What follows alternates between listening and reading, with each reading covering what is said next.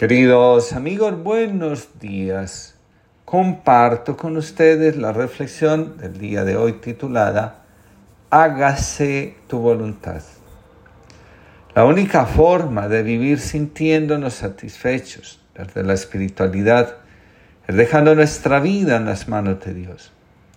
Recordemos que Dios es el misterio absoluto que abarca lo inabarcable y da sentido a todo lo que carece de él. Cuando confiamos la vida a Dios, todo lo que parece sin sentido recobra vitalidad y comienza a dar fruto abundante.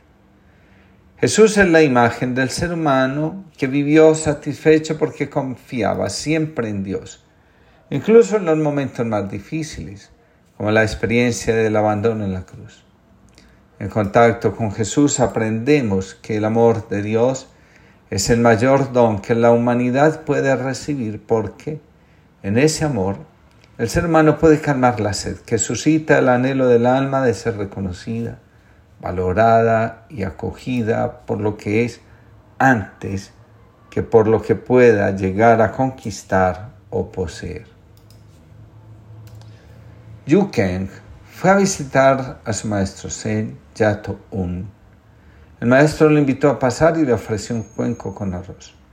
Yu Keng Aprovechando la ocasión, preguntó con, con tono solemne, Sensei, ¿cuál es el mejor método para alcanzar el nirvana? El maestro, disfrutando de su cuenco de arroz, contestó sin turbarse, no dejes que tu arroz se enfríe. Escribe Ansel Grun, cada vez que inicie una conferencia, repita en mi interior las palabras, hágase tu voluntad. Con estas palabras estoy diciéndole a Dios que estoy en sintonía con Él, con la vida, con todo lo que tiene dispuesto para mi crecimiento, para la transformación de todo lo que está herido en mí y en la humanidad a la que dirijo mis palabras. Cuando rezo a Dios, hágase tu voluntad. También le estoy diciendo que estoy de acuerdo, que confronte mi vida, que me pida realizar algunos cambios y sobre todo que actúe con un corazón limpio e indiviso. No me interesa que los demás me vean exitoso, brillante o sabio. Lo único que deseo es que, a través de mis palabras, Dios entre en la vida de mis oyentes y los transforme. Almudena Colorado comparte su experiencia de Dios con las siguientes palabras. Estoy firmemente convencida de que la oración es el espacio perfecto donde Dios no solo nos escucha, sino que también nos sana y calma nuestra sed de amor. Quien ahí te acoge no es alguien que busca un interés, ni que responde a un deber determinado, ni que quiere tu complacencia o la suya. Hay un Padre amoroso que te abraza, hay un Hijo que entiende tu humanidad, hay un Espíritu que ilumina. En definitiva, está Dios. En esos preciosos momentos, cuando les pongo mis dudas de manera muy repetida, pobre, en su infinito amor debo parecerle algo cansona, Siento muy fuertemente su plan para mí. Lo entiendo y lo veo claro. En mi mente científica pienso que encaja perfectamente en la ecuación. Sin embargo, no puedo evitar que me salga a decir qué pasa con la otra opción que me apetece más y creo que me haría más feliz. Y termino por preguntarle si me recompensará por no escogerla y si esa recompensa estará a la altura de mi renuncia. He pensado mucho en las personas muy creyentes que han tomado una decisión en su vida que yo. Y otras personas, clara y objetivamente, vemos que no les hace feliz.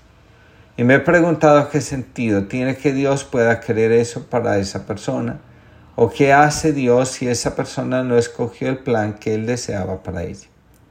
Al final, una respuesta me da paz, que Él acompaña. Además de Padre, Hijo y Espíritu Santo, es compañero de camino.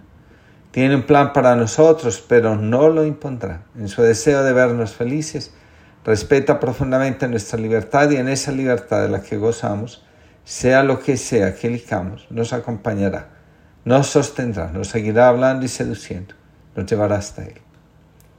Varios autores espirituales coinciden en señalar que el conocimiento del amor y voluntad de Dios libera el corazón del afán de obtener resultados y vivir en función del éxito representado en la buena imagen.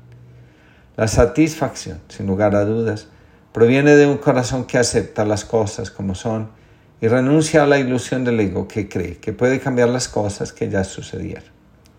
Algunas enfermedades tienen su origen en la insatisfacción con la que llevamos adelante la existencia. Hay personas que cuando se les propone entrar en una relación con Dios para que tengan en Él la posibilidad de experimentar, por lo menos una vez en su vida, el gozo de poder confiar en alguien más grande que el propio ego, prefieren conservar la enfermedad y seguir alimentándola con sus prejuicios y creencias irracionales. Les cuesta entender que la vida no depende solo de nosotros y de nuestros esfuerzos. La experiencia de una profunda confianza en Dios permite que el corazón pueda liberarse de aquello en lo que ha puesto el fundamento de la existencia y no ha traído más que dolor, ansiedad, desasosiego e insatisfacción. La experiencia de Dios permite que retiremos nuestras proyecciones sobre los demás. La satisfacción inmediata desaparece rápidamente y deja un profundo vacío y a veces un dolor grande en el alma. Las personas que se acostumbran a la, a la satisfacción inmediata también tienen la costumbre de culpar de su infelicidad y amargura a los demás. Cuando las cosas andan mal en la vida, es tiempo de ir al corazón y mirar con honestidad dónde está nuestro corazón buscando refugio y satisfacción. Convertir a los demás en chivos expiatorios de la insatisfacción que arrastra al alma hacia el abismo puede darnos un poco de alivio, pero nunca la reconciliación con la vida y con nosotros mismos. Un autor espiritual anónimo escribe, para dar paso a la satisfacción verdadera, tenemos que dejarlo todo, especialmente aquello que nos llena de vanagloria, soltando las sensaciones agradables y desagradables, las emociones positivas y negativas, toda clase de ideas o juicios, podemos abrirnos a lo desconocido, a lo que llena el alma y le permite descansar de su angustia y liberarse del miedo y la ansiedad. Dice el autor, no buscaré nada, porque todo lo que busque lo buscaré a través de ideas. No me esforzaré en nada, porque todo esfuerzo supone la idea de un yo que quiere afirmarse. Dejaré que las cosas sean lo que son, que las sensaciones aparezcan y desaparezcan en la superficie de mi conciencia, que los pensamientos atraviesen mi mente pensante. Me mantendré sin nada, la expectativa de lo real desconocido. Despierto Alerta a este instante de conciencia lúcida. La plenitud está en lo real y lo real solo aparece en este instante presente. Escuchando el corazón se borran los pensamientos, los recuerdos, las experiencias pasadas y las deseadas para el futuro, que solo contribuyen a esclavizar el corazón a la imagen de un bienestar que por más que se persigue no llega. Cuando ya no buscamos ninguna alegría en particular, encontramos la alegría total. Cuando ya no buscamos ninguna satisfacción, descubrimos la felicidad plena. Descubrimos la plenitud desconocida en la confianza que depositamos en aquel que siempre nos ama y se entrega por nosotros. La insatisfacción es un asunto del ego.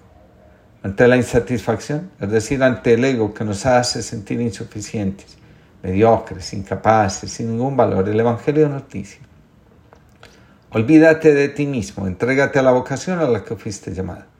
Asume la dificultad y no te rindas, porque el que ama persevera hasta el final.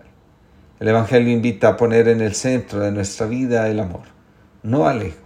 Ante las exigencias del entorno, el Evangelio nos invita a poner distancia y a reafirmar con voluntad nuestro deseo de permanecer, siendo fieles a la verdad que sobre nosotros mismos habita en el corazón.